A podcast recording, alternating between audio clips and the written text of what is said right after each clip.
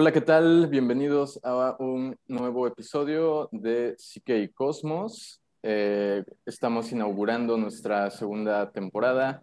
Eh, como comentábamos en el último episodio que tuvimos de la, de la primera, que fue básicamente producto de conversaciones entre Oneiros y yo, eh, les comentábamos que precisamente en esta nueva temporada, considerando todo lo que ya se abarcó, lo que nos interesa ahora es profundizar en muchos de los temas que estuvimos, estuvimos tocando en la primera, particularmente con el apoyo y la asistencia de, de, invitados, a los cuales estaremos entrevistando, gente especializada en varias de las cuestiones que estuvimos hablando antes, desde, bueno, el eje principal de Psique y Cosmos, que es entender cómo el mundo interno y el mundo externo llega un momento en el que se vuelven prácticamente eh, indiferenciables, hasta la magia, hasta todo el conocimiento eh, vanguardista sobre eh, la estructura de la realidad, eh, todas estas cuestiones que ya, que ya platicamos para quienes nos acompañaron en nuestra primera temporada. Y pues bueno, el día de hoy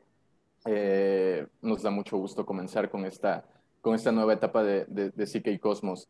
Y bueno, para, para abrir este, este programa, hay una frasecilla que Oneiros y yo recuperamos que es eh, el místico nada con gracia en las mismas aguas en las que el loco se ahoga. Es una frase de, Thomas Sass, eh, uno de los grandes nombres dentro de esta eh, rama que se le conoce como la antipsiquiatría. Y precisamente usamos esta frase porque esto va a abrir, va a ser como el, el hilo conductor de la conversación que tendremos el día de hoy. Así que bueno, te saludo, Oneiros, eh, y después presentamos a nuestro, a, nuestro invitado y no sé si puedas eh, también comentar un poco de qué va a ir eh, todo esto de hoy. Claro que sí. Este, bueno, pues el día de hoy vamos a entrevistar a Antonio Ríos Ortiz. Es un, un gran personaje pues que eh, nos va a hablar el día de hoy acerca de eh, temas relacionados con los psicodélicos, eh, las experiencias religiosas y la locura. Antonio Ríos es médico psiquiatra, médico cirujano por parte del UNAM, especialidad en psiquiatría por parte del Hospital Psiquiátrico Fray Bernardino Álvarez. tiene un posgrado de alta especialidad en neurobiología de la esquizofrenia por el Instituto Nacional de Neurología y, Neurocirugía.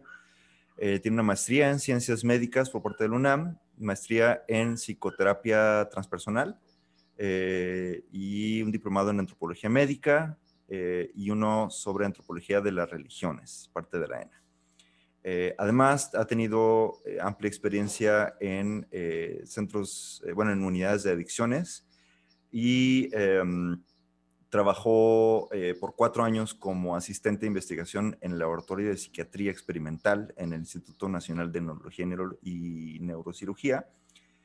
Y eh, eh, actualmente está interesado, bueno, perdón, da consulta privada de psiquiatría y psicoterapia y tiene por intereses pues toda la cuestión relacionada a las religiones, las prácticas espirituales, así como el estudio de la medicina tradicional, las plantas sagradas, la herbolaria, que yo imagino que tiene que ver con el tema del chamanismo, eh, y por tanto la etnopsiquiatría.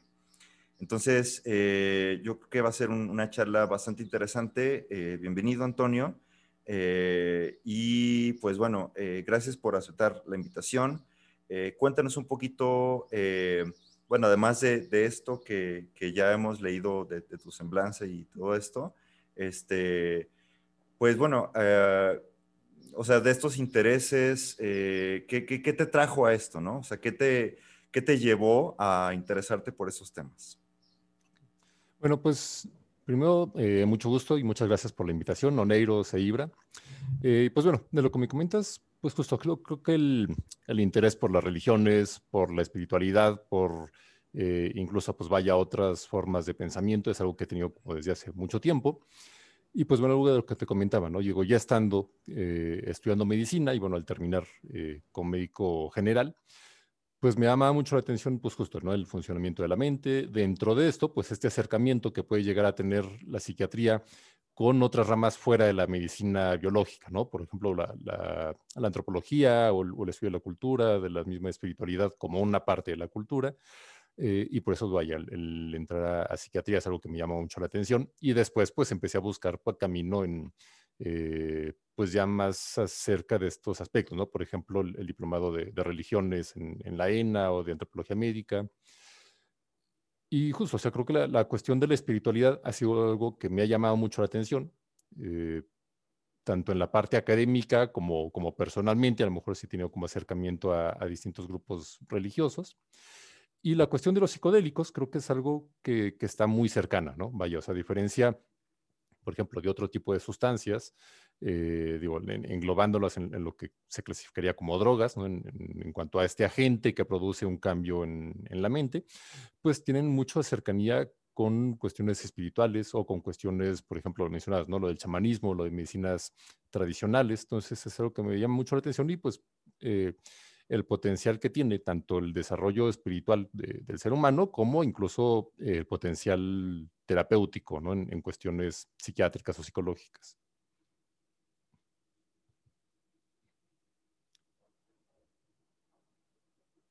perdón, ya. Este, en esto que, has estudiado, que, te has aproximado, eh, bueno, cuéntanos un poquito eh, para personas que, no tienen tanta cercanía con, esos temas, em, ¿cómo podemos entender, o sea, qué es una experiencia religiosa, una experiencia mística? O sea, ¿cómo, cómo nos aproximamos a este fenómeno? primero desde una perspectiva pues más como antropológica o como fenomenológica. Eh, y bueno, sí, en, tus términos, ¿qué es una experiencia religiosa o mística? Exacto. Pues bueno, esta experiencia mística o esta experiencia religiosa, pues vaya, son ese tipo de experiencias más allá de, la vida cotidiana, ¿no? Que marcan una cierta ruptura con, lo, eh, entre comillas, normal, ¿no? Y yo creo que un teórico que aborda esto es justo Rudolf Otto, que hace justo esta descripción de las experiencias místicas en distintos grupos religiosos. Eh, podríamos hablar aquí desde el éxtasis de Santa Teresa, ¿no? en, en, eh, la cosmovisión católica, ¿no? En, la que pues tiene esta comunión extática con la divinidad, ¿no? que incluso algunos hasta, digo, a partir de esta escultura, ¿no? hacen como esta analogía y, el mismo poema, ¿no? El, bueno, no sé si es poema el, nombre exacto, ¿no? Pero vaya, pues esta analogía con, lo erótico, ¿no? Eh, hasta, por ejemplo, las, experiencias de los místicos sufis, ¿no? de los derviches, de las meditaciones budistas o, el concepto de iluminación en el hinduismo, en el budismo. ¿Cómo podríamos conceptualizarla? Pues sería como una experiencia más allá de, de la vida cotidiana, en la que hay un cambio en la conciencia, hay un cambio en la percepción del mundo que nos rodea en la sensación de uno mismo, eh, existe esta sensación de comunión o de, disolución del ego de expansión del ego en la que hay pues ya un, vaya, se, rompen un poco los límites entre la identidad propia y el, el, lo que le llame cada contexto religioso, ¿no? El cosmos, la divinidad, el universo, etcétera, Usualmente son breves, vaya, no, uno no permanece en este estado estático por mucho tiempo, ¿no? Son, son experiencias breves y que generalmente aportan una enseñanza o un cambio de vida en el individuo. Bueno, también eh, eh, interesante que traigas a Rudolf Otto a la discusión. Eh, Rudolf Otto, pues este fenomenólogo de la religión, tiene un libro que se llama Lo Santo, la, la, idea racional e irracional de Dios, ¿no? Entonces, algo que, caracteriza esta perspectiva es que la experiencia de lo divino tiende a trascender eh, los bordes de lo cognoscible, ¿no? O sea, ya es, entras en lo inefable, entras en lo que no puedes entender, eh, desborda la racionalidad. Y entonces esa experiencia tan, tan, tan fuerte, tan, tan aplastante de alguna manera, o sea, porque aplasta al sujeto, lo haces, o sea, como sentir como que, wow, estás ante algo inmenso e, e, inconmensurable, del cual pues no tienes palabras para hablar de ello, ¿no? Y luego, tomando esta idea, eh, justo Jung, junto con o sea, otros eh, teóricos, hablan de cómo eh, ante esta experiencia de lo irracional, eh, las religiones de alguna manera como que, o sea, permiten que, más o menos podamos darle un nombre, ¿no? Un símbolo o un mito o algo para poder relacionarnos con este misterio, ¿no? El misterium tremendo, ¿no? El, el, el misterio tremendo. Eh, pero justamente quienes no logran eh, nombrar, ponerle en palabras, o sea, acomodar esta experiencia de una manera simbólica, ritual, mítica, etcétera, etcétera.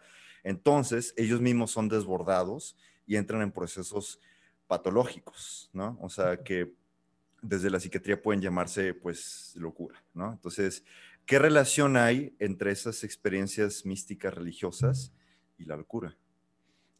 Yo creo que este es justo, creo que mucho el, tema central, ¿no?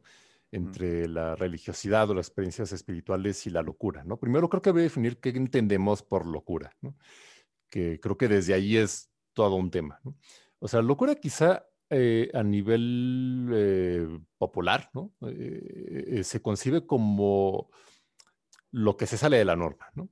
Es decir, por ejemplo, podemos pensar que alguien hace algo, ¿no? O sea, de, lo más absurdo, yo qué sé, le pone limón al arroz, ¿no? Este, y dice, ah, este tipo está loco, ¿no? O sea, vaya, no necesariamente es una patología, vaya, pero quien hace algo que está fuera de lo usual, de lo convencional, es lo, que la gente suele llamarle como loco, ¿no? Y entonces tenemos esta idea de locura como el que hace o se comporta o piensa de forma diferente, aunque no necesariamente patológica. Entonces, aquel que tendrá este mote de, loco. O, que actúa con locura. En un terreno más médico, pues bueno, actualmente en la psiquiatría no existe el, término locura como un término médico, pero sí tenemos el término de psicosis, ¿no? que ahí ya habría una diferencia entre a qué locura se refiere el término popular y a qué se refiere el, el ámbito médico. La psicosis es un grupo de, de manifestaciones, vaya, son es un síndrome, digamos, que engloba varios síntomas y que este puede ser atribuido a distintas enfermedades. ¿A qué me refiero con esto de síndrome, síntomas y enfermedades?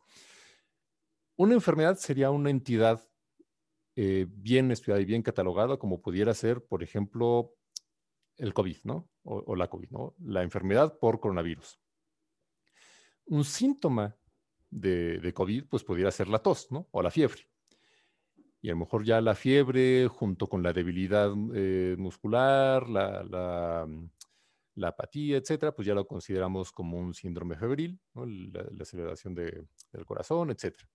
Entonces, cuando unimos varios síntomas, tenemos un síndrome y cuando ya tenemos una causa y toda una explicación de esta entidad y, es individualizada, se le llama enfermedad. La psicosis, entonces, sería un síndrome que puede ser de varias enfermedades, ¿no? O sea, alguien puede tener psicosis por esquizofrenia, por trastorno bipolar, por un problema hormonal, por un problema neurológico, por introducir alguna sustancia, etc. ¿Qué es la psicosis? Pues tiene varios síntomas, ¿no? Por ejemplo, escuchar cosas que no hay, que sean las alucinaciones, o ver cosas que no hay, tener alteraciones en el pensamiento, que se llaman delirios o ideas delirantes, que es una interpretación errada de, lo que nos rodea y la forma en la que se integra este conocimiento. Y entonces, si alguien sano de pronto va en la calle y pasa a alguien y uno no le presta atención, a lo mejor alguien con psicosis podría interpretar que esta persona se le quedó viendo y que se le quedó viendo porque lo quería atacar, ¿no? O empieza a sospechar que las lo que aparece en televisión eh, tiene que ver con él y entonces el noticiero está hablando de su vida personal. ¿no? Entonces hay este desvío del juicio y, estas concepciones pues fuera de la realidad. Entonces, eso sería lo que entendíamos por psicosis y que creo que sería lo más cercano a, a, una noción estandarizada de locura. ¿no? Aunque en términos plurales se le puede llamar loco a, a cualquier otra persona que no necesariamente está psicótico desde el punto de vista psiquiátrico. Bueno, eso como para plantear un poquito el, contexto. Ahora, ¿qué hay de todas estas eh, experiencias místicas, ¿no? Justo estos eh, eh, arrebatos espirituales y cómo pueden ser interpretados desde la psiquiatría. Creo que algo importante es que la psiquiatría no es una ciencia que se dedica a, entender algunos fenómenos y, crear conocimiento, como por ejemplo la psicología, que es el, estudio de la mente, o, la antropología, o la biología, etcétera, sino que la, psiquiatría es una disciplina médica. Es decir, el, objetivo es meramente práctico es traer una sanación o una cura a una enfermedad, ¿no? Así como en la cardiología se dedican a curar las enfermedades del corazón, o así en la psiquiatría nos dedicamos a curar las enfermedades de la mente, ¿no? Tan extenso como puede ser este concepto de mente. Bajo esta visión médica, pues lo que hacemos los psiquiatras como médicos, pues es eso, ¿no? Diagnosticar aquello que podemos entender como una enfermedad o como un trastorno o un desorden y proponer un tratamiento para mejorar la vida del individuo. Bajo esta noción, entonces, ¿qué pasan con estas experiencias místicas? Creo que es fácil que pueden llegar a caer en, eh, en categorías diagnósticas de la psiquiatría, es decir, en trastornos que pueden estar relacionados o que pueden entenderse como este tipo de experiencias místicas o experiencias espirituales. Y pues bueno, creo que a grandes rasgos podríamos englobarlos en tres grupos.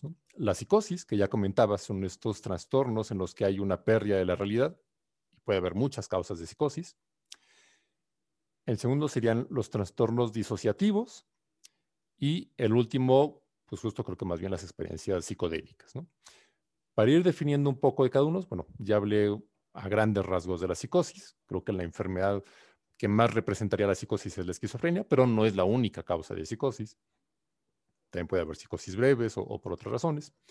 La disociación es un grupo de síntomas caracterizados por una, igual, es, hay un cambio una disminución en la conciencia, en la memoria, en la percepción de uno mismo y una alteración en la percepción de la realidad en la que hay cierto despego o cierto eh, desprendimiento de la identidad propia. Ahora, la disociación no necesariamente es patológica. Todos podemos llegar a tener grados leves de disociación. Creo que uno de los ejemplos a lo mejor más típicos es cuando alguien va manejando camino a su casa y de pronto ya está en su casa y, dice, ah, pues a qué horas llegué aquí, ¿no? O, ah, estaba manejando, ¿no? Ni siquiera me estaba dando cuenta que manejaba o cuando llega a tener, eh, pues justo estos episodios en los que de pronto está una especie como de, estado automático, son, digamos, estos grados muy leves de disociación. Eh, a niveles mayores, pues justo ahí, por ejemplo, estos síntomas de despersonalización o desrealización, que es cuando el paciente pues llega a estar eh, este sentimiento de que yo no soy yo mismo, ¿no? o, estoy viendo todo lo que me rodea, pero siento como que no es real, como que es una película, como que es un sueño.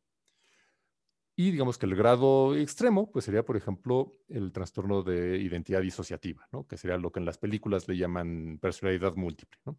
En lo que hay de pronto justo esta ruptura de la identidad y, puede llegar a tener distintos tipos de, personalidades o de, formas de relacionarse. ¿no? A lo mejor en grados intermedios podríamos encontrar las experiencias de trauma, que son muy comunes cuando hay, este, o bueno, más bien los disociaciones muy comunes en experiencias de trauma, que sería, pues, por ejemplo, lo que en términos eh, populares se le llama cuando la persona está en shock, ¿no?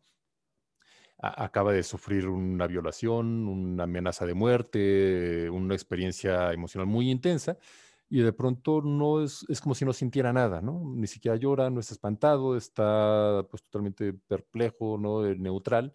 E, es un tipo de disociación. Y bueno, hablando de esto y qué tiene que ver con las experiencias místicas, bueno, creo que en la psicosis es muy claro, ¿no? Cuando alguien empieza a hablar, eh, o bueno, más bien eh, a escuchar voces, ¿no? Y entonces dice que escucha la voz de Dios, o que está hablando con la Virgen, o que le está hablando el diablo, o tiene estas ideas delirantes y entonces percibe que hay maldad en los ojos de las personas o que puede percibir el aura de alguien, eh, pues creo que será muy fácilmente eh, entraría dentro de los criterios, digamos, de, una psicosis, estas percepciones alteradas. Dentro de la disociación es una manifestación muy común en algunos grupos religiosos, ¿no? Por ejemplo, en los evangélicos, eh, cristianos evangélicos o, estos eh, grupos pentecostales o neopentecostales que tienen esta eh, entrada del Espíritu Santo y entonces mencionas, por ejemplo, la glosolalia.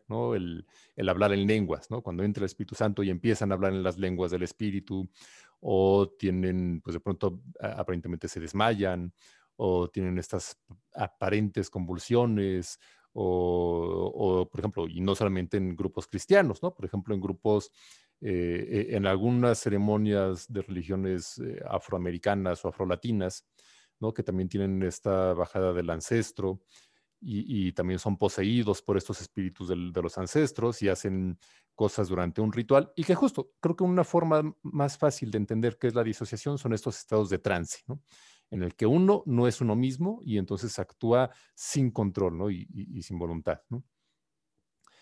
Y estos, cuando ocurren dentro de un ritual, de un contexto religioso, no se consideran patológicos. ¿no? Cuando la psiquiatría los, los patologiza o cuando ya se consideran un trastorno, es cuando uno, afectan al individuo, ¿no? afectan el funcionamiento del individuo, y dos, ocurren fuera de lo esperado del ritual religioso. A lo mejor eh, un, cristiano evangélico puede entrar en trance eh, por el Espíritu Santo durante una ceremonia o durante un culto en el templo, una hora, ¿no? O unos minutos, pero no es lo mismo si, bueno, la ceremonia fue el domingo, ya pasó una semana, una semana y sigue, o, pasaron ya varios días y sigue en ese estado disociativo, ahí ya se consideraría justamente existe un nombre que es el trastorno de trance y posesión, ¿no? que está en el DSM-5, que es este catálogo de diagnósticos psiquiátricos ¿no? de la Asociación Psiquiátrica Americana.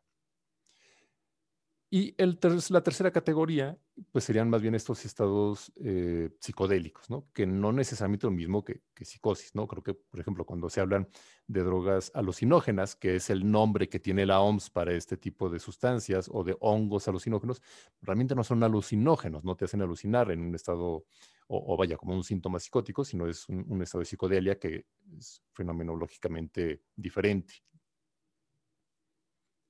Sí, e, e, excelente. Em, excelente todo, todo lo que comentas y me vienen varias, varias cosas a la mente. Eh, por ejemplo, cuando partimos de esta, em, de esta cuestión que pusiste sobre la mesa de que eh, ciertas características de la experiencia mística eh, pueden encajar en estas categorías o en estos criterios de cuadros que estudia la, la psiquiatría, dígase psicosis y tal.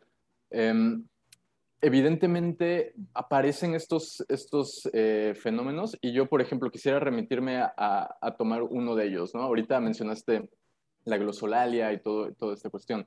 Eh, yo me iría por el lado, eh, si podemos hablar un poco de esto, por el lado de la alucinación, ¿no? por ejemplo, em, y, y después lo vinculamos con esto que mencionaste hacia el final de que cuando ya pasó el ritual, pues entonces ya se le puede considerar patológico y demás. Em, por un lado, eh, Oliver Sacks en su libro Alucinaciones, creo que una manera muy general de, decir lo que Sacks está tratando de transmitir ahí, él comenta esta idea de que en realidad la psiquiatría no tiene mucha idea de qué es una, una alucinación, ¿no? O sea, eh, tenemos este concepto de alucinación en donde básicamente estás percibiendo algo que, no existe, algo que no está ahí, pero al mismo tiempo eso, eso plantea muchas interrogantes sobre el proceso que genera esa alucinación, cómo es que se da esa alucinación, cómo es que mi cerebro es capaz de crear algo que percibo como real, pero que materialmente no hay forma de, de volverlo tangible, medible o lo que sea. Entonces, eso por un lado. Y por otro lado, eh, un psiquiatra, Rick Strassman, la persona que reactiva la investigación con psicodélicos a partir de, su trabajo con el DMT, cuando hace un análisis de estas eh, alucinaciones que tuvieron sus pacientes, más de 60 personas a las que él le suministró DMT por vía intravenosa en la Universidad de Nuevo México en los años 90, y analiza eh, simbólicamente estas, estas alucinaciones, se da cuenta de que siguen patrones, arquetipos, características que aparecen reflejadas en los escritos de las experiencias que los místicos eh, religiosos cristianos han llegado a tener a lo largo de la historia que aparecen reflejadas en, distintos escritos sagrados.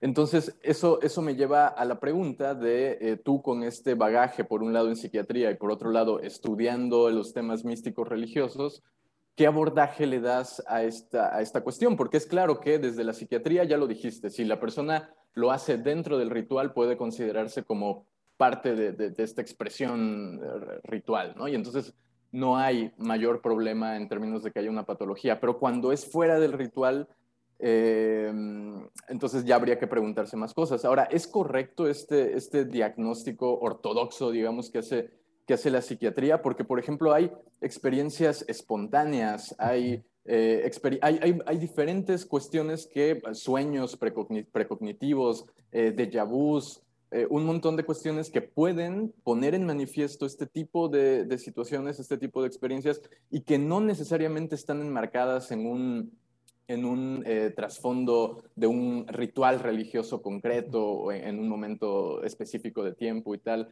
¿Tú cómo abordarías esta, esta cuestión de la alucinación per se y cuándo esta es entendida como patológica y no patológica, considerando tu bagaje eh, psiquiátrico y también todo este conocimiento en la experiencia mística?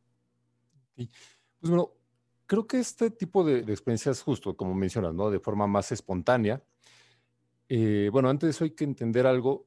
Para los trastornos psiquiátricos, ¿no? para el, DSM-5, que es el, catálogo de la Asociación Americana, o la CIE-10, ¿no? que es la Clasificación Internacional de Enfermedades de la OMS, algo que está presente en todos los trastornos psiquiátricos, ¿no? para que se pueda catalogar como un trastorno, sea desde depresión hasta esquizofrenia, hasta lo que sea, todos tienen que compartir algo que es que el paciente disfuncione, es decir, que el paciente vea alterada y vea en, detrimento su vida, en, los aspectos eh, laboral, personal, emocional, eh, interpersonal, etc. Y esto creo que es algo muy importante. O sea, si alguien de forma espontánea empieza a alucinar, ¿no? es decir, empieza a percibir voces o a, percibir eh, visiones, colores, etc. Y además se acompaña con disfunción, es decir, esto modifica su vida, deja de ir a trabajar, eh, yo qué sé, a lo mejor salen en, medio de la nada a, orarle al, sol o, cree que está eh, percibiendo la, voz de la Virgen y entonces eso hace que se pelee con los vecinos, etcétera, pues sí sería una condición patológica, ¿no? Eh, y entonces habría que estudiar qué, está pasando, ¿no? Si es una psicosis de qué tipo, etcétera, Cuando no hay esta disfunción, es este terreno gris, ¿no? ¿Qué hacemos con esto? ¿no? O sea, tiene los síntomas, pero el, paciente aparentemente no tiene problema, ¿no? E, e incluso su, su, medio familiar, social, comunitario, pues tampoco tiene como mucho problema con eso, ¿no? Y, y justo como te decía, caen en un área gris, ¿no? En el que no se podría catalogar tal cual como un trastorno o como un padecimiento, como algo patológico, porque pues, a fin de cuentas no, no está afectando su vida ni la de otros pero pues entonces, ¿qué es? Y entonces aparece como esa duda. Hay ciertas propuestas, eh, por ejemplo, este psiquiatra Moreira Almeida, él es, o era, creo, presidente de la sección de, psiquiatría y religión dentro de la Asociación Psiquiátrica Mundial. Y bueno, él propone una división de eh, una serie de criterios para entender cuándo este tipo de experiencias son patológicas y cuándo no. Y entonces no da tampoco ninguna explicación, pero al menos sí cataloga y sí entiende que muchas de estas experiencias espirituales no necesariamente son patologizables. ¿no? Eh, digo, no tengo la lista en, la mente, pero digo, por ejemplo, algunos de los criterios son que justo uno, que no causa disfunción con la persona, son breves, eh, la persona generalmente los refiere como algo placentero y, adquiere alguna especie de enseñanza o alguna especie de utilidad para, para su vida a diferencia de una psicosis como suelen ser en, esquizofrenia, en trastorno bipolar, en, patologías, en la que suelen ser más eh, molestas, ¿no? Eh, las, voces que escuchas son para acusarlo, para insultarlo, eh, la, percepción que hace la gente es porque cree que lo van a atacar, etcétera. En, este tipo de experiencias que, define esta división Moreira Almeida, pues son experiencias más benignas, tienen una utilidad para el individuo, no generan disfunción. E incluso, pues bueno, algo importante es que van acorde al contexto cultural y religioso de la persona. Es decir, no necesariamente tiene que ser dentro de una ceremonia o dentro de un ritual, como si cataloga el, trastorno de trance y posesión. Pueden ser de esta forma espontánea, pero vaya, a, lo que va esto es, si, si yo soy budista, voy a tener una comunión con, con, el cosmos, ¿no? Voy a tener este estado de nirvana, ¿no? Si yo soy católico, pues voy a tener esta experiencia con, con Jehová, con Jesucristo.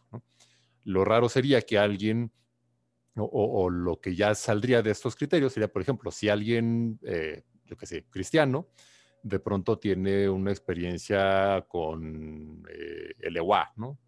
Este, ahí ya no estaría como dentro de su contexto y habría que ver qué, qué está pasando o por qué tiene este tipo de, de, experiencias, ¿no? Pero bueno, creo que esto no sé qué tanto responde a la pregunta, ¿no? Caen en un área gris en el que hay propuestas para, para clasificarlas o para entenderlas, pero no necesariamente como, como criterios patológicos. Creo que, creo que sí responde mucho en el sentido de que yo tenía esta impresión eh, mucho más rígida por parte de la, de la psiquiatría con respecto a cómo abordar estos fenómenos y, y creo que la existencia de estas eh, listas, pues sí, em, al menos representa una cierta apertura en el sentido de, bueno, si no hay disfuncionalidad, no podemos explicar el fenómeno per se, pero eh, tenemos conciencia de que la persona al menos no está generando daño a ella misma o, a su entorno. Y solo como una, eh, un pequeño pie de página con lo que mencionaste hacia el final, son muy interesantes, por ejemplo, en ese sentido, las experiencias cercanas de muerte, ¿no? Porque ahí se han presentado, hay infinidad de evidencia, ¿no? De personas de una cierta eh, mentalidad, vamos a llamarle atea o algo por el estilo, que eh, tienen experiencias arquetípicas que van más allá de, su cultura, ¿no? Y eso vuelve a plantear preguntas ya como de carácter más ontológico, ¿no? De, de qué onda con esta realidad, así como lo que yo te decía antes, qué onda con con las alucinaciones, ¿no? Y, todo esto que está detrás de ellas. Pero bueno, eh, Oneiros. Sí, bueno, justo retomando eso que menciona Ibra, es súper interesante porque también esto ocurre mucho en las experiencias psicodélicas, ¿no? O sea, de pronto una eh, persona que es cristiana, eh, a través de una experiencia psicodélica, empieza a tener visiones de divinidades hindús o, o como eh, identifica como una especie de unión con, el todo que le puede llamar nirvana, etcétera, etcétera. Eh, incluso, o sea, vaya, hay como una cierta eh, recurrencia de, algunos temas, de algunas experiencias que que pueden trascender las creencias propias de la, persona eh, que, lo experimenta, ¿no? Entonces, y esto nos pone de vuelta en relación a, o sea, las, los límites, semejanzas, comunicaciones entre la experiencia religiosa por sí, la, psicopatología, de alguna manera, si, si no es controlada o, o, si esta experiencia genera disfunción, etcétera, y la experiencia psicodélica, ¿no? Que también puede de pronto generar una experiencia religiosa, mística, de unión con el todo, de contacto con la divinidad, etcétera, etcétera, pero que si no es integrada bien manejada o, digerida, etcétera, etcétera, puede volverse patológica, ¿no? O sea, tenemos eh, pues muchos casos, eh,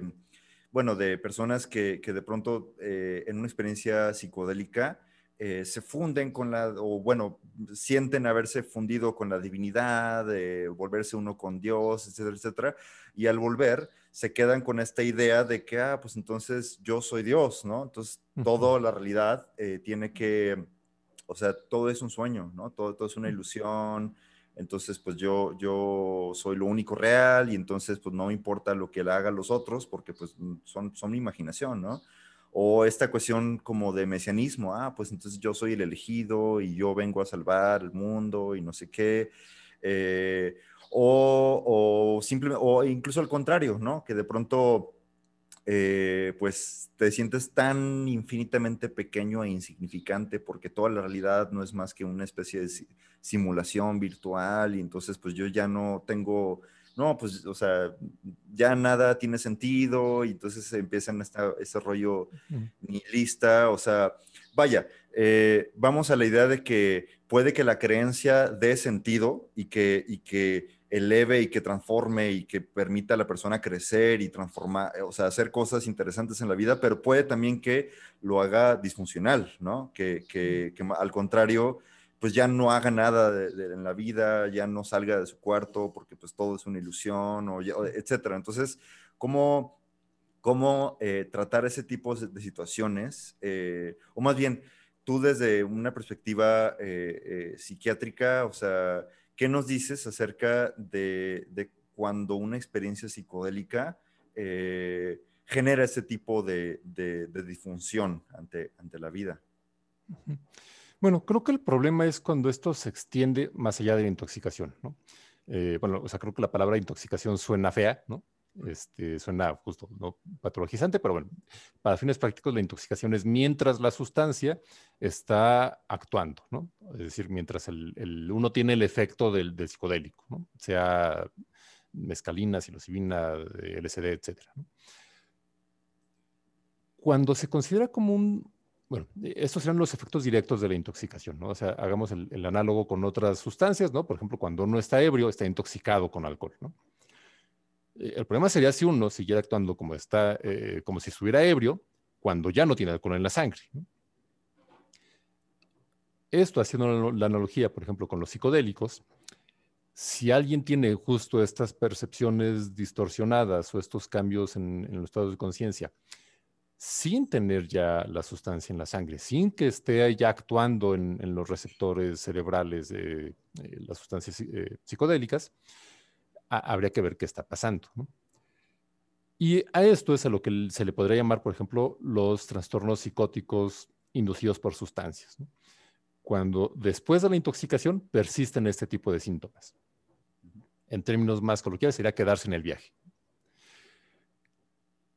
Esto, pues bueno, realmente no está tan relacionado con los psicodélicos, ¿no? Hay drogas que sí pueden producir o favorecer la presencia de este tipo de, de episodios psicóticos inducidos por sustancias, que son estos episodios psicóticos agudos, ¿no?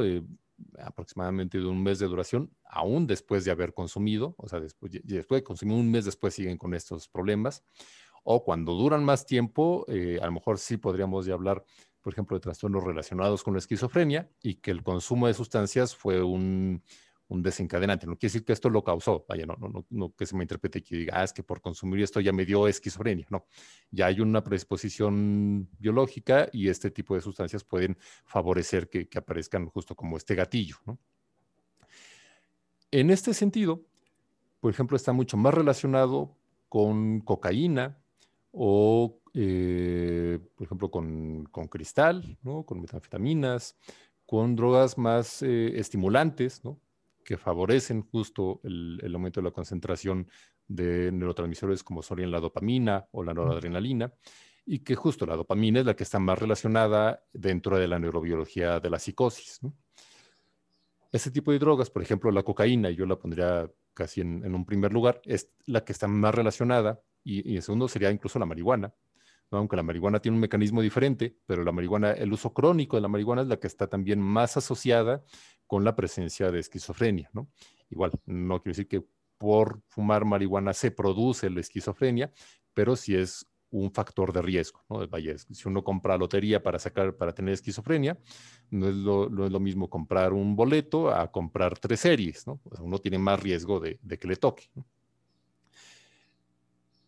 Con los psicodélicos, no decir que no existe asociación, pero es mucho menor que, por ejemplo, con drogas eh, estimulantes como la cocaína o, por ejemplo, con la marihuana.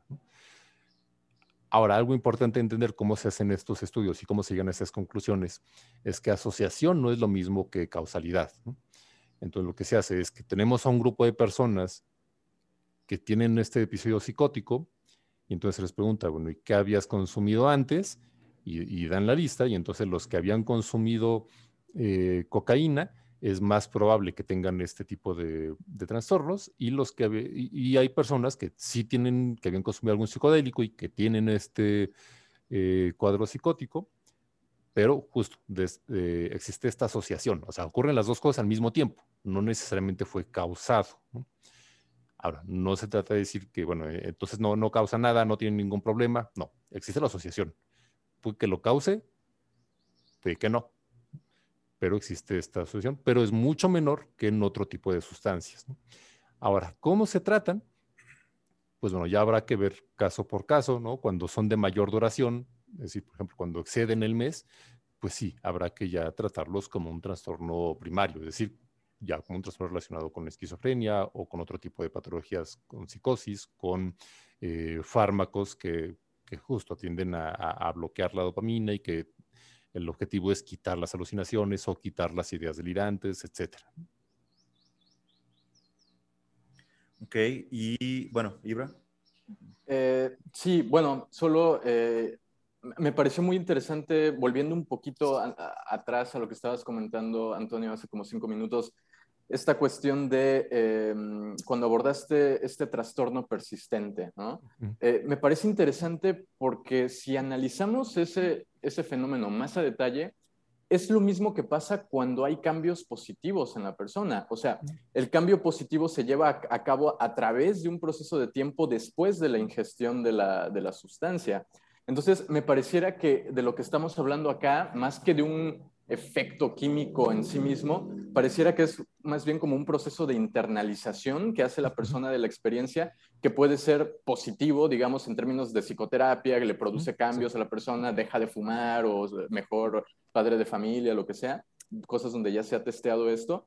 Y cuando esta internalización por el filtro cultural o por eh, condicionantes genéticos o lo que sea, gira hacia el otro lado, hacia el negativo, es donde tenemos este trastorno persistente, donde tenemos estados alucinatorios espontáneos o una disfuncionalidad eh, social. Entonces, em, comento esto porque, o sea, me, parece también interesante que, que, cuando los psicodélicos son, eh, son comenzados a estudiar por la ciencia en los años 50, eh, los psiquiatras utilizan este término de psicotomimético, ¿no? Como agentes que, emulaban la psicosis y que paradójicamente el, psiquiatra no podía recetar estos medicamentos si él antes no había eh, probado la sustancia, particularmente esto pasó mucho con el tema del LSD, y esto tendía a generar un cierto grado de, empatía ¿no? entre, entre el, el, psiquiatra y, el paciente.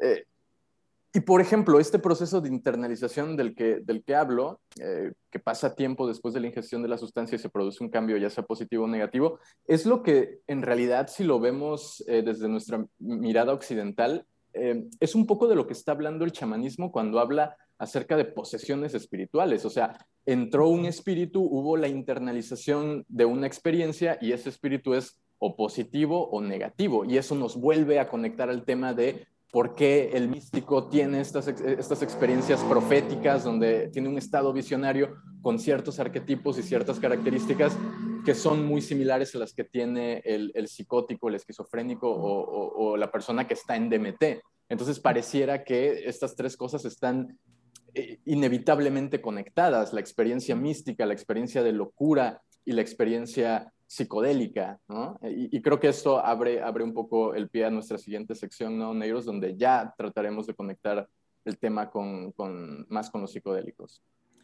Claro, ¿no? Y, bueno, o sea, ya de alguna manera lo, lo, hemos estado tocando. Este, a mí, mm, bueno, también retomando lo que dice Ibra, me parece interesante cómo parece que el contexto cultural y el paradigma desde el cual se vive eh, esta experiencia eh, define mucho, o sea, tanto para el individuo, si lo puede asimilar, como para la, cultura que lo rodea, ¿no? O sea, si le dan una función a esa cualidad, ¿no? De, la persona que está experimentando visiones y que escucha cosas, y etcétera, etcétera. Entonces, em, me hace pensar cómo, bueno, finalmente tanto la experiencia mística como la experiencia psicodélica, como la experiencia eh, psicótica tienen en común en que de alguna manera se desbordan de los límites de lo racionalmente explicable, ¿no? Este, parece como que el mundo moderno nos ha puesto una especie de cerco cultural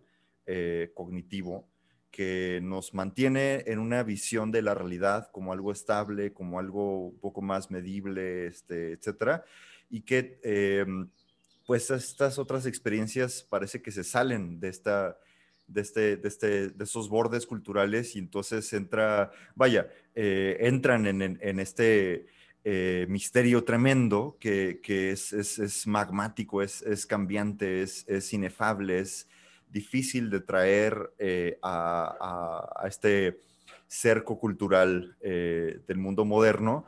Y entonces, bueno, uno regresa de esta experiencia o enriquecido, como es el caso de las experiencias místicas, eh, o eh, trastornado, ¿no? O sea, como es el caso justamente de los, o, mm, sí, de las experiencias psicóticas o de los mal viajes, ¿no? O sea, esta, esta bueno, llamados mal viajes, ¿no? Entonces, eh, quizás eh, la experiencia a la que nos llevan esos estados, como que cuestiona la realidad o la concepción que tenemos de la realidad en el mundo moderno y nos pone eh, en duda acerca de, bueno, ¿qué hacemos ante estas experiencias, no? Y bueno, ante ello, por ejemplo, este eh, eh, psiquiatra que experimentó con el LSD, Stanislav Grof, desarrolló una, un término que es este de la emergencia espiritual, como de pronto una persona que vive una experiencia muy intensa, con, los psicodélicos y que de pronto le rompen su esquema de realidad y que le conectan con, cosas que ya van más allá de su, entendimiento o que, o que de alguna manera no caben dentro de su explicación o de sus creencias ordinarias. Y entonces se queda como, como, como en shock, ¿no? Como algo que no sabe, o sea, cuando regresa ya no sabe cómo integrar esa experiencia de unión con Dios o de posesión por los espíritus o de, eh, no sé, de, contacto con tal o cual divinidad, etcétera, etcétera, pero que todas esas experiencias no caben en la explicación ordinaria de, eh, pues sí, de la cultura que, lo acoge, ¿no? Entonces, vemos ahí esta, esta ruptura con, el manto cultural eh, y, pues bueno, la emergencia espiritual tiene que ver con eso, o sea, ¿qué haces? Cuando de pronto una experiencia como tal rompe tanto tu esquema de la realidad que ya no sabes cómo volver a tu realidad habitual, ¿no? Entonces, este, y eso, bueno, me queda un poquito eh, la duda, bueno, ¿qué, ¿qué, pasa justamente, o sea, de qué manera se, se reinserta o se acompaña a una persona que ya quedó allá, ¿no? Que ya se quedó con esta otra perspectiva, con esta otra visión que a lo mejor no es compatible o es disfuncional en el mundo eh, habitual, mundo este, de las mercancías, del trabajo, de la rutina, de la escuela, de los semáforos, etcétera, etcétera. O sea, ¿qué, qué, se hace con esas personas que, en términos coloquiales se quedaron en el viaje, ¿no? Eh, o sea, ¿cómo, hacemos como sociedad? Eh, y bueno, sobre todo tú, Antonio, desde la psiquiatría, ¿qué, o sea, mm, ¿qué sucede con este tipo de personas? ¿Cómo las, tratamos? ¿Cómo, cómo buscamos eh, reintegrarlas? O cuéntanos, eh, tú, tú qué, piensas acerca de esto. Bueno, primero quería como hacer un poco la diferencia, ¿no? Cuando me refería a estos eh, episodios psicóticos inducidos por sustancias, es diferente a, por ejemplo, lo que mencionas, ¿no? Esta eh, interiorización de la experiencia o del espíritu o, lo que sea, y entonces hay una reinterpretación de, los valores, de la vida, etcétera, de, la existencia misma. Eh, yo más bien a lo que me refería con esto es cuando hay estos síntomas de forma persistente en cuanto a, las alteraciones en la, en la sensopercepción o, en la cognición, ¿no? Es decir, no es lo mismo alguien que consume algún psicodélico, tiene esta emergencia espiritual o tiene esa experiencia psicodélica, y después de eso reinterpreta su vida, reinterpreta sus valores y a lo mejor, pues justo tiene más como esta comunión con, con otros individuos o, disfruta más el presente, el, el, momento, eh, vaya, pues sí, justo el momento presente sin tener que, que estar como justo en, esta sociedad eh, pues moderna, capitalista, ¿no? En donde el objetivo es siempre la mejora y el progreso, ¿no? Y hacia dónde, hacia el infinito, ¿no? Y entonces se empieza a cuestionar como este tipo de cosas es diferente a alguien que haya consumido, eh, por ejemplo, algún psicodélico y un mes después sigue todavía viendo este, colores distorsionados o sigue todavía eh, sin poder percibir el paso del tiempo. Vaya, me refería más bien a este tipo de síntomas. O sea, los síntomas, repito, de, la intoxicación, llamada así eh, medicamento, o sea, a los síntomas agudos, digamos, del momento este, y cuando estos persisten es cuando ya se, considera como esta patología. Ahora, por supuesto, cuando esta integración de, la experiencia se da de forma positiva o negativa, vaya, uno no necesita seguir viendo colores distorsionados. Y, no sentir el paso del tiempo para asimilar la experiencia y modificar su vida para bien o para mal. Esto entra, vaya, creo que ya sale un poco del terreno meramente bioquímico y entra más en el terreno de la psicoterapia. ¿no?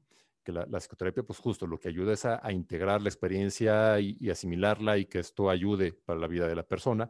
O en el caso de que es la eh, mencionado, ¿no? Por ejemplo, estas cuestiones nihilistas, ¿no? Y, pues que ya no, ya no tiene sentido, ¿no? otra vez saliendo de, la medicina, en términos populares, la persona enloquece después de esa experiencia, enloquece, pues, eh, entre comillas, pues igual, eh, sería este proceso terapéutico para ayudarlo a, asimilarlo. Y aquí, pues bueno, me viene a la mente, eh, por ejemplo, de este libro eh, de Carlos Castaneda, Las enseñanzas de Don Juan, independientemente del libro, ¿no? Que, que sí es pues, muy debatible, ¿no? Entre quien dice que sí era un verdadero antropólogo o, que era un charlatán o, si sí fue un mago o lo que sea. Más allá del libro, lo, que me interesaba era una frase en el prólogo, en, en un prólogo que hace Octavio Paz, que menciona, ¿no? Que, por ejemplo, no es lo mismo meterse un LCD en un rey, ¿no? Y tener más la experiencia meramente recreativa, no, tampoco es que esté mal, pero va a ser distinta a la experiencia procesada en un contexto ritual, eh, ya sea, por ejemplo, en un, ritual chamánico o, este, vaya, incluso pensando ¿no? en, en, estas cuestiones, eh, en estos estados de trance de los eh, cristianos evangélicos o, lo que sea. Hay todo un contexto cultural y ritual que va a ayudar a la persona a encaminar esa experiencia, a darle un sentido dentro de su propia vida y modificar su vida para obtener un beneficio, ¿no? Es lo que mencionaba un poco antes de la entrevista. En nuestra sociedad occidental, donde ya no hay espacio para este tipo de rituales chamánicos, pero tenemos otro tipo de rituales, ¿no? Que serían los rituales terapéuticos, ¿no? Y sería ahí el, el psicoterapeuta, o el, psicólogo el psiquiatra occidental, va a ser un poco el, eh, eh, el símil al, chamal, al chamán de, sociedades animistas o, con otro tipo de cosmovisiones. Y entonces el, terapeuta va a ser el encargado de dirigir la experiencia, tanto durante la, la experiencia psicodélica como después encargarse de eh, dirigir ese acompañamiento. Digo, al final de cuentas, el terapeuta tampoco le va a decir qué hacer y qué no con su vida, pero sí va a acompañar a la persona para que vaya encontrando un sentido y vaya encontrando la forma de poder integrar eh, estos aprendizajes o estas experiencias que haya tenido dentro de su evolución. Y vaya, regresando más al, campo psiquiátrico y otra vez como la cuestión más eh, biológica, lo que hacen muchos psicodélicos, ¿no? puntualmente hablando de LSD y de psilocibina, estos derivados de triptamina, ¿no? muy similares a serotonina, eh, pues bueno, favorecen como estas conexiones cerebrales, ¿no? Y entonces eh, hay pronto estos estudios en los que se ve que hay una mayor interconexión eh, en el cerebro, favoreciendo una mayor plasticidad cerebral. Entonces, circuitos reverberantes que tenemos, por ejemplo, es muy típico en el caso de consumo de, drogas, ¿no? de, adicciones. Cuando hay, sistemas de, aprendizaje y de recompensa que están eh, pues de esta forma ciclados y que entonces por eso es muy difícil tratar una adicción, lo que hacen con los psicodélicos es, pues bueno, favorecer el, establecer más conexiones y romper estos, eh, eh, vaya, estos ciclos ya en, en bucle y favorecer nuevos aprendizajes. La psicoterapia podríamos entenderla como un nuevo aprendizaje, una nueva forma de aprender a relacionarnos o aprender a, sentir y a, llevar nuestras emociones y nuestras experiencias con las demás personas. Y entonces el potencial que podrían tener los psicodélicos es justo favorecer estos procesos de psicoterapia un poco como, eh, este, fue como catalizadores, ¿no? Acelerar o, o hacer más sencillo esta modificación y este reaprendizaje que haría un proceso psicoterapéutico. Vale, eh, y bueno, ya acercándonos hacia la recta final, este, ya eh, a punto de, cerrar, igual algunas cuantas preguntas antes, eh, vámonos a hablar de cuestiones muy prácticas, ¿no? En términos de reducción de riesgos y daños o de precaución, etcétera, etcétera. Digo, sabemos que sí, la, o sea, las experiencias psicodélicas pueden de pronto acercarnos a, las experiencias místicas y a, las revelaciones y entendimientos, etcétera, etcétera. Pero bueno, este, ¿qué podrías sugerir eh, digo, porque también sabemos esto, pero también sabemos que justo puede llevar a, pues al contrario, ¿no? O sea, a, que es esto, ¿no? Una persona se quede en el viaje, o sea, eh, regrese y siga pegado ahí en, en, esta visión y ya no pueda reintegrarse a la sociedad o, o ya no sepa cómo funcionar en el mundo, este, eh, entonces esto, ¿no? O sea, ¿cómo, cómo evitar ese tipo de, de, situaciones? O sea, ¿qué se puede hacer ante, ante ello, ¿no? O sea, ¿qué pasa cuando alguien se queda en el viaje? O sea, tiene que vivir de alguna manera, no sé, o sea, ¿ayuda la psicoterapia o tiene que tomar fármacos psiquiátricos? O, o sea, en términos muy prácticos, ¿qué se hace con este tipo de, de personas que ya no pueden regresar de, una experiencia? Yo, yo, yo, ahí añadiría, Oneiros, incluso antes de irnos a si tiene que ir a psicoterapia y todo esto, ¿qué hacer, por ejemplo, si esto ocurre en una fiesta donde hubo sustancias y tal? ¿Qué pueden hacer, más que la persona, porque la persona ya está en otro estado, no, no se va a poner a sacar la libreta, pero qué pueden hacer las personas que ya se encuentran ahí para tratar de manejar y gestionar ese momento tan desconcertante de la mejor forma posible? Ok, muy bien. Yo creo que son pues, bastante valiosos estos puntos, ¿no? porque justo yo creo que de pronto puede eh, entenderse esto, ¿no? Como muy eh, eh, pro uso de, psicodélicos, pero vaya, también tiene sus riesgos, ¿no? Y por ejemplo, hablaba de estos casos, ¿no? En los que hay estos trastornos psicóticos inducidos por sustancias, que en el caso de los psicodélicos hay una asociación menor que, por ejemplo, con cocaína o con otro tipo de drogas, pero no es, vaya, no, no, es ausente, vaya. aún así existe el riesgo de, de esta asociación. Ahora, algo que tiene mucho que ver, pues, es la predisposición genética, ¿no? Es decir, alguien que ya sabe que tiene un diagnóstico psiquiátrico, por ejemplo, que tiene eh, esquizofrenia o que tiene trastorno bipolar o que ya ha tenido episodios psicóticos agudos antes, ¿no? O que con el uso de algunas sustancias ya ha estado eh, con ese tipo de experiencias psicóticas, ¿no? Ha estado escuchando voces o ha estado con, paranoia, etcétera, no le recomendaría que, las probara, ¿no? A lo mejor no le pasa nada, pero es muy probable que sí pueda eh, acentuar o desencadenar ese tipo de patologías. O incluso los antecedentes familiares.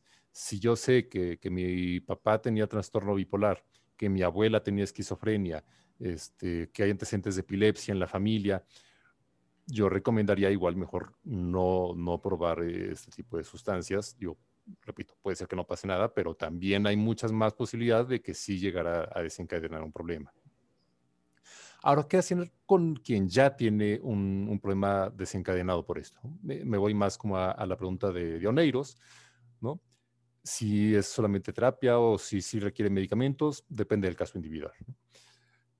A grandes rasgos, si tiene que ver más con la experiencia de vida y entonces como que no sabe qué hacer con ese aprendizaje, no sabe qué hacer con esa nueva misión del mundo, quizás y un proceso terapéutico y, a lo mejor justo más como enfocado a esta terapia transpersonal puede ayudarle a, reinterpretar o a, darle sentido a, esta experiencia sin el uso de, ningún eh, fármaco. Pero si hay síntomas psiquiátricos, por ejemplo, sigue oyendo voces, sigue viendo cosas, eh, tiene estas cuestiones más como de paranoia, de, percibir que la gente lo, lo, vigila, o tiene mucha ansiedad, eh, se siente muy nervioso, tiene síntomas físicos, eh, anda todo el tiempo tembloroso, se le acelera el corazón, etcétera, pues sí requiere un abordaje médico. O sea, sí requiere pues primero ver que no hay algún otro problema cardíaco, neurológico y, en el caso de, la psiquiatría, pues sí el uso de, algunos medicamentos, ya sean antipsicóticos antidepresivos o algunos sensoríticos para controlar este cuadro. Y a lo mejor sí de, la mano de algunos tipos de terapia. En este caso, a lo mejor sí más terapia de conducta, etcétera, para reducir el, pues vaya, más el malestar eh, agudo. Ahora, sobre lo que mencionaba Ibra, ¿no? Que creo que también es bien útil, ¿no? O sea, bueno, ¿qué hacer en el momento? O sea, eso es, pues bueno, ¿qué hacer la familia, ¿no? Si lo llevo al médico, si lo llevo al psicólogo o no. Pero bueno, ¿qué hago cuando estoy en una fiesta y de pronto mi amigo este, se quiere aventar de la ventana o, o, empieza a tenerle miedo a todos? Este, ¿Qué hago allí, no? Bueno, creo que algo bien importante es, uno, evitar la automedicación, ¿no? el, evitar improvisar y, a ver, ahorita le damos tal cosa para que se le baje o, lo que sea. Dos, sería pues el proporcionarle un medio seguro, ¿no? O sea, si están en una fiesta con luces, con sonido, este, etcétera, mejor sacarlo de ahí, llevarlo a un lugar más tranquilo. Y sobre todo, creo que la, la palabra y que es lo que está presente en cualquier curso de primeros auxilios es la seguridad, ¿no? La seguridad de quienes los rodean primero, es decir, si, si, si mi cuate de pronto ya trae un cuchillo en la mano y está súper paranoico, este, eh, vigilando eh, y, que uno no se le acerque, si me le acerco, a lo mejor yo voy a estar en mayor riesgo. Entonces, primero la seguridad de uno y después la seguridad de la persona a quien se le está atendiendo, ¿no? Y entonces, en este sentido, pues justo, ¿no? No llevarla a, a una avenida o, quitarla de algún lugar donde pudiera agredir a otras personas o, donde otras personas pudieran agredirla, ¿no? De que digan, este, vaya, que, lo ven mal y entonces puedan interpretar que lo está insultando y los puedan a agredir a, a esta persona. Entonces, buscar que esté seguro, que esté cómodo, y otro es el no contradecir, vaya, en ese estado, pues justo como me comentan, ya está en otra dimensión, ¿no? Entonces, si uno intenta contradecir lo que será mucho el manejo que se hace con un paciente con psicosis, pues no se va a llegar a nada, ¿no? Lo más que, que, que irritarlo y, alterarlo más emocionalmente, ¿no? Entonces, tratar de proporcionarle un ambiente seguro, tranquilo, en el que no haya mucha contradicción de, sus discursos, asegurarle o tratar de, de, recordarle, ¿no? Que está aquí, que está en una fiesta y que esto va a pasar, que poco a poco esto va, va a ir eh, disminuyendo. Evitar darle algún tipo de, de sustancia, ya sea legal o, o, ilegal, para tratar de contrarrestar eso. Y si hay patologías, o sea, vaya, si hay otro tipo de manifestaciones, por ejemplo, hay convulsiones, hay cambios en, en el tamaño de las pupilas, eh, el, el, corazón se acelera demasiado, sí llevarlo al médico, ¿no? Llevarlo a un servicio de urgencias o a un servicio toxicológico. Hay algunos centros toxicológicos en, en la Ciudad de México eh, y, bueno, debe haber en, en, el interior de la República para tratar este tipo de estados agudos cuando ya hay algún riesgo a la salud eh, inminente. Sobre la reducción de daños, pues creo que es más bien esta prevención, ¿no? De, de quien pudiera tener algún antecedente y la otra, pues tratar de asegurarse en medida de lo posible que lo que uno va a consumir es seguro, de nuevo, ¿no? O sea, que lo que va a consumir de veras es lo que, lo que se va a consumir. Claro, y para ello existen justamente eh, distintas formas de testear, por ejemplo, las sustancias, ¿no? Reactivos, este, que ayudan a, a saber si, ok, lo que estás consumiendo es LSD o es N-bombe o... Uh -huh o tiene esto, o está alterado, o está, etcétera, etcétera. Entonces, eso es uno de los pasos importantes de, de la reducción de riesgos y daños, ¿no? Eh, también un poco pensando eh, en esta situación en la que, en la que, bueno, durante, o sea, que una persona durante eh, la experiencia, está viéndose amenazada o miedo y corre y grita, etcétera, etcétera. O sea, eh, justo, bueno, en, Estados Unidos, bueno, o sea, existen en, varias partes estos espacios en los raves, por ejemplo, como el Sendo Project eh, o como el Cosmic Care, que hacen em, justamente que tienen un espacio seguro, eh, como un poco aislado, con cojines, etcétera, etcétera, para que una persona que esté viendo una experiencia difícil la puedan llevar ahí, ¿no? Entonces, algo semejante pudiéramos hacer en caso de que estamos en una fiesta, en, etcétera. Bueno, crea un espacio seguro, crea un espacio aislado de, eh, para que pueda, o sea, esté un poco más tranquilo, más, más, eh, más fácil de poder digo, eh, dialogar, sino a menos que esté amenazando, ¿no? Con cuchillos o algo así, pues ya quizás lo mejor sería entonces pues llamar, no sé, a, a, alguien, ¿no? O sea, la policía, a lo mejor, pero buscando la manera que pues tampoco sea tan violenta o tan sí, sí, agresiva la intervención. O sea, eh, y, eh, y bueno, también por último, eh, yo tengo esta duda de, bueno, ¿qué pasa?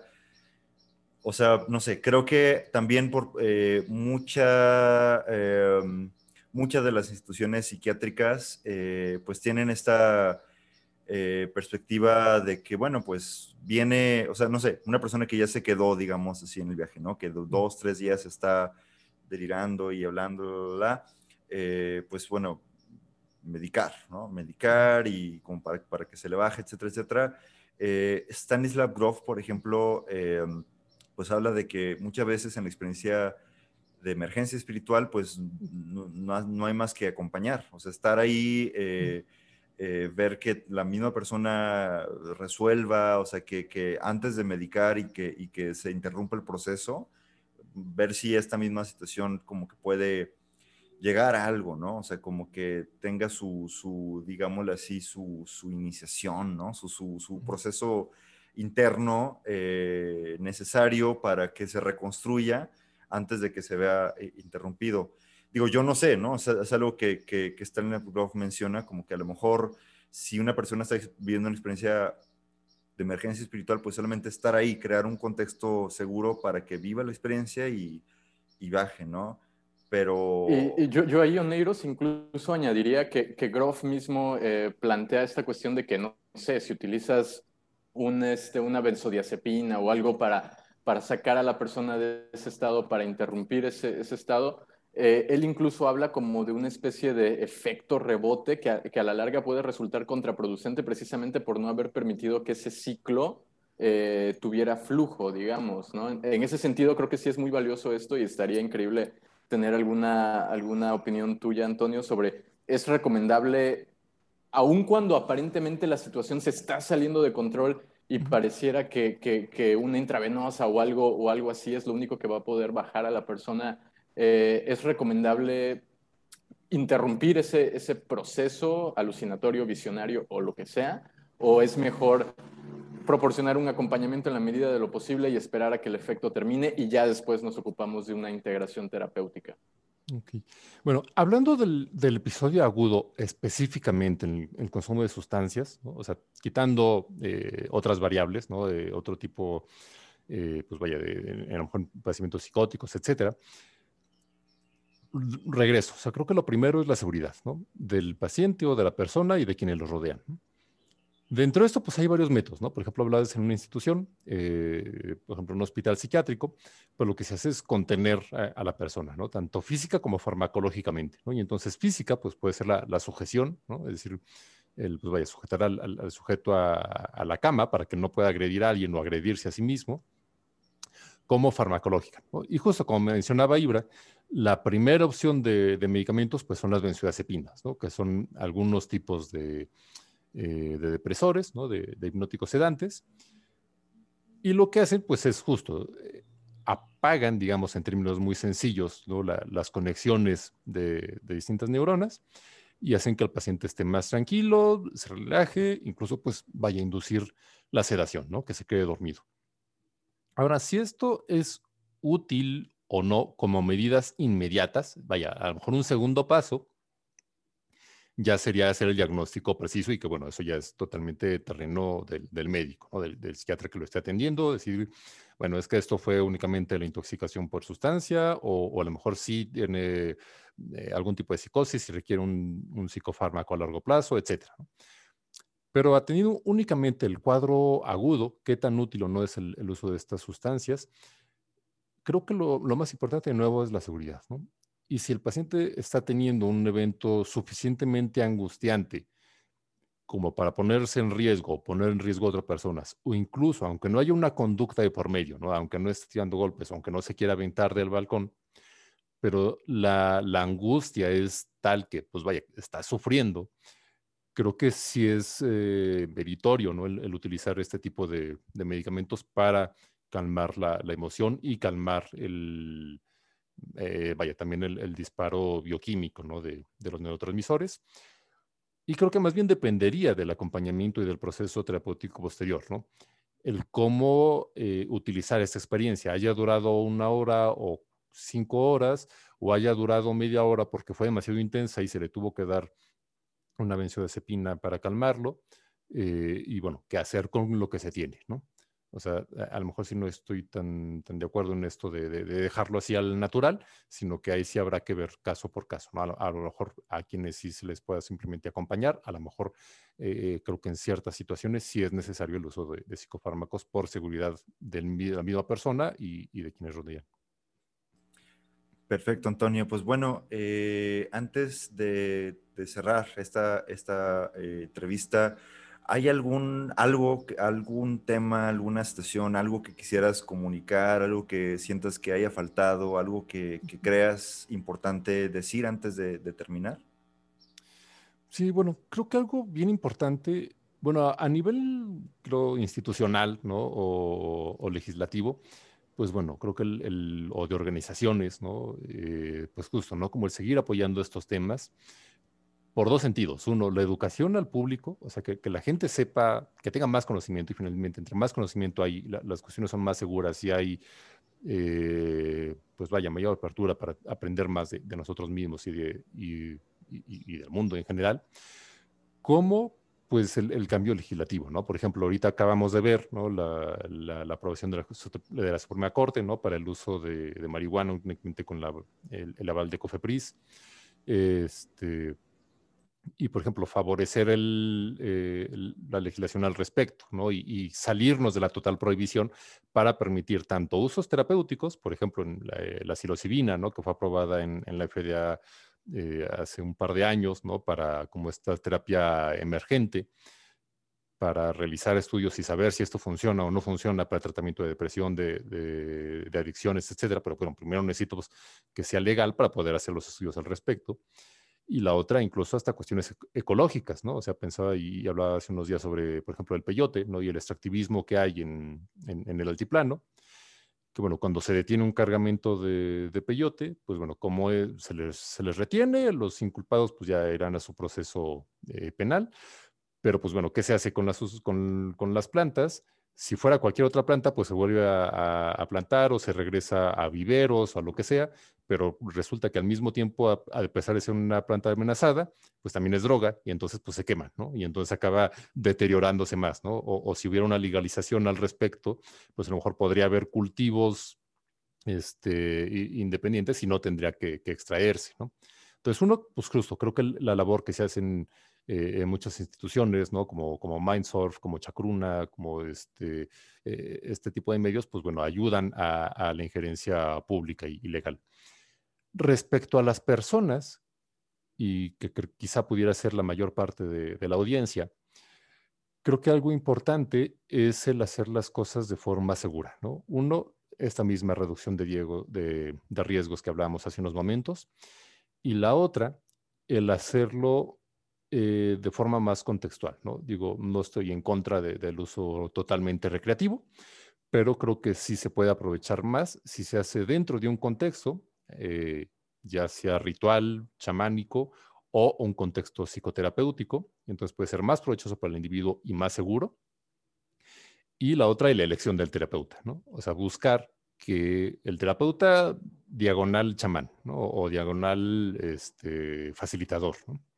Y entonces buscar, investigar con quién se va a, tener este tipo de experiencias o, de dónde se van a conseguir este tipo de sustancias para que sea lo más seguro posible. ¿no? Y creo que pudiera ser uno de los puntos más importantes para la audiencia, ¿no? El, decir, bueno, sí tengo esta inquietud, quiero probarlo, pero bueno, hacerlo de una forma segura, ¿no? digamos, profesional y buscar con quién se está realizando esto.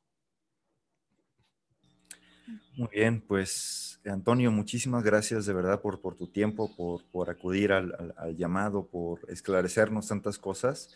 Eh, ciertamente son, son temas muy amplios que hay todavía mucho que explorar, eh, pero qué, qué, bueno que haya gente como tú que se interesa por vincular estos, estos temas, eh, por, por darles una vaya, por estudiarlos y por poder transmitirnos a, nosotros que estamos interesados en, todo, todo, ello, o sea, cómo darle una, una, vía más ordenada, más disciplinada de acercarnos a los temas, eh, estos tan radicalmente otros, como, como el tema de la locura, como el tema de la experiencia mística, como el tema de los psicodélicos, las semejanzas eh, y diferencias entre estos.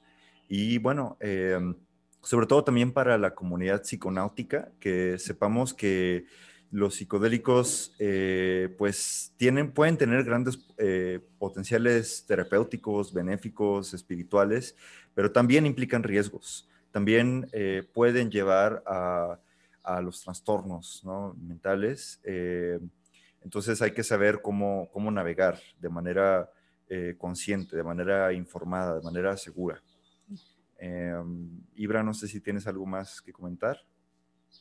Ah, no, solo hacer como este señalamiento de que justo las principales investigaciones en términos de psicodélicos, en términos de, sí, la investigación psicodélica básicamente ha arrojado que los principales problemas ligados al uso de psicodélicos casi siempre son un mal set, un mal, o sea, una, mal, eh, una mala ah, predisposición mental a la experiencia, no estás en el mejor momento emocional, etcétera. Un mal setting, lo que comentaba Antonio, el, el, el lugar eh, y toda la configuración espacial, digamos, que hay en torno, en torno a la experiencia.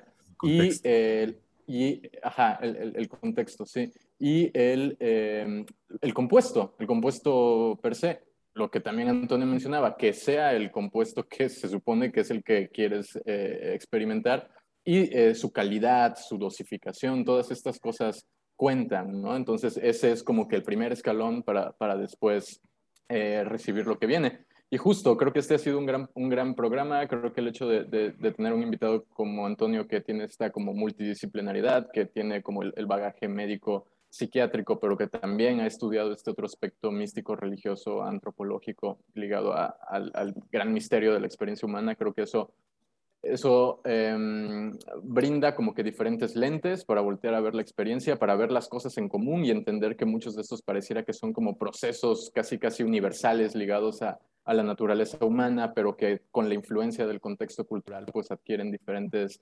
significados y diferentes abordajes y sobre todo la parte final también del programa, ¿no? Que trajo como que este elemento práctico, pragmático, conciso sobre qué puedo hacer si me encuentro en algún momento en esta situación o si me toca estar con alguna persona o cercano a una persona que esté pasando por este tipo de experiencias. Así que bueno, creo que es algo que el, que el público agradecerá y que también eh, nosotros te agradecemos, Antonio, por, por todo lo que compartiste con nosotros hoy. No, pues muchas gracias a ustedes y, por el espacio. Y, yo, yo, pues bueno, encantado de poder participar con todos, con todos estos temas. Excelente, pues bueno, pues gracias a todos también ustedes eh, que nos escuchan. Eh, recuerden que eh, Mindsurf tenemos eh, nuestras redes, está bueno en Facebook como Mindsurf, Mindsurf, Mindsurf. Mindsurf. en Instagram con Mindsurf33 eh, y bueno, eh, tenemos en YouTube eh, pues también distintas conferencias, distintos ponentes, distintas perspectivas acerca de todos los temas relacionados con la psiconáutica. y bueno, está también, bueno, ese es uno de los podcasts de, de Mindsurf, Cosmos, pero está también el de Transformaciones de la Conciencia, que también pueden encontrar en Spotify, en YouTube. Y bueno, pues los invitamos a, seguirnos. Eh, y Antonio, no sé si tú tengas eh, redes que quieras compartir también. Sí, claro. Eh, pues bueno, a, nivel profesional estoy como arroba psiquiatra en Instagram y en Facebook, como doctor Antonio Ruiz Ortiz ve psiquiatra. Y pues bueno, yo además como, redes personales estoy como arroba en, con quien también tengo, pues bueno, igual un, un podcast que está iniciando con, con mi hermano, se llama arroba Hermandad de la Medianoche, en el que, pues bueno, el, el punto es también como tratar este tipo de, de, temas medio ocultos, ¿no? De los que no se habla mucho. Muy bien, excelente. Pues ya saben, hay que seguir ese contenido, se oye bueno. Bueno, también quiero, quiero este, anunciar algunas actividades que tenemos en, en Mindsurf. Eh, por un lado, eh, tenemos, bueno, justamente hablando de la relevancia de, la integración de la experiencia, ¿no? Si una experiencia psicodélica es muy, muy difícil, muy, muy complicada de entender o que me deja perturbado, me deja confundido, etcétera, etcétera, es importante llevar un proceso de integración, ¿no? Para ello, Mindsurf tenemos justamente, eh, bueno, una, ahora vamos a hacer una vez al mes una sesión grupal de integración eh, eh, con eh, invitados distintos cada, cada, sesión, pero también si, si, les interesa tener alguna sesión de integración en particular, pues bueno, escríbanos a cualquiera de las redes de Mindsurf y con, o sea, con gusto los ponemos en contacto con alguno de los, de los terapeutas que, participamos dentro de este proyecto. Además, tenemos el Círculo de Estudios Psiconáuticos, em, que eh, estamos por, por volver a, a, comenzar. Este es justamente un, un círculo para estudiar todos los temas relacionados con los estados no ordinarios de conciencia, que tienen que ver con el trance, la meditación, los sueños, los psicodélicos, el chamanismo, etcétera, etcétera, etcétera. Eh, tenemos em, el, bueno, el círculo de sueños también, eh, que, que, que, guío todos los lunes de 7 a 9 de la noche de manera virtual. Eh, y bueno, pues no sé, Ibra, ¿se me escapa algo? Sí, tenemos un evento el 9 de agosto para las personas que estén en la Ciudad de México y que les interese el tema de eh, chamanismo, neurociencias, psicodélicos, estados no ordinarios de conciencia. Eh, tendremos, em, bueno, seremos anfitriones de una charla que dará el doctor Michael Winkelmann, que es una pues, de las grandes mentes también de la investigación psicodélica eh, él, fue fundador del Departamento de Antropología de la Religión en la Universidad de Arizona y ha desarrollado toda una teoría neurofisiológica acerca de los estados no ordinarios de conciencia y del chamanismo y estará dando una charla en eh, un café llamado Culto en la colonia Roma. Entonces sigan las redes de Mindsurf. Próximamente estaremos compartiendo ahí la, la invitación para que se puedan eh, unir y escuchar a este conferencista que realmente es una figura de, nivel internacional, una autoridad académica, y pues bueno, ahí estará Mindsurf como anfitrión. Bueno, pues no queda más que agradecerles y nos, escuchamos en la próxima eh, eh, sesión de Psique Cosmos. Hasta pronto.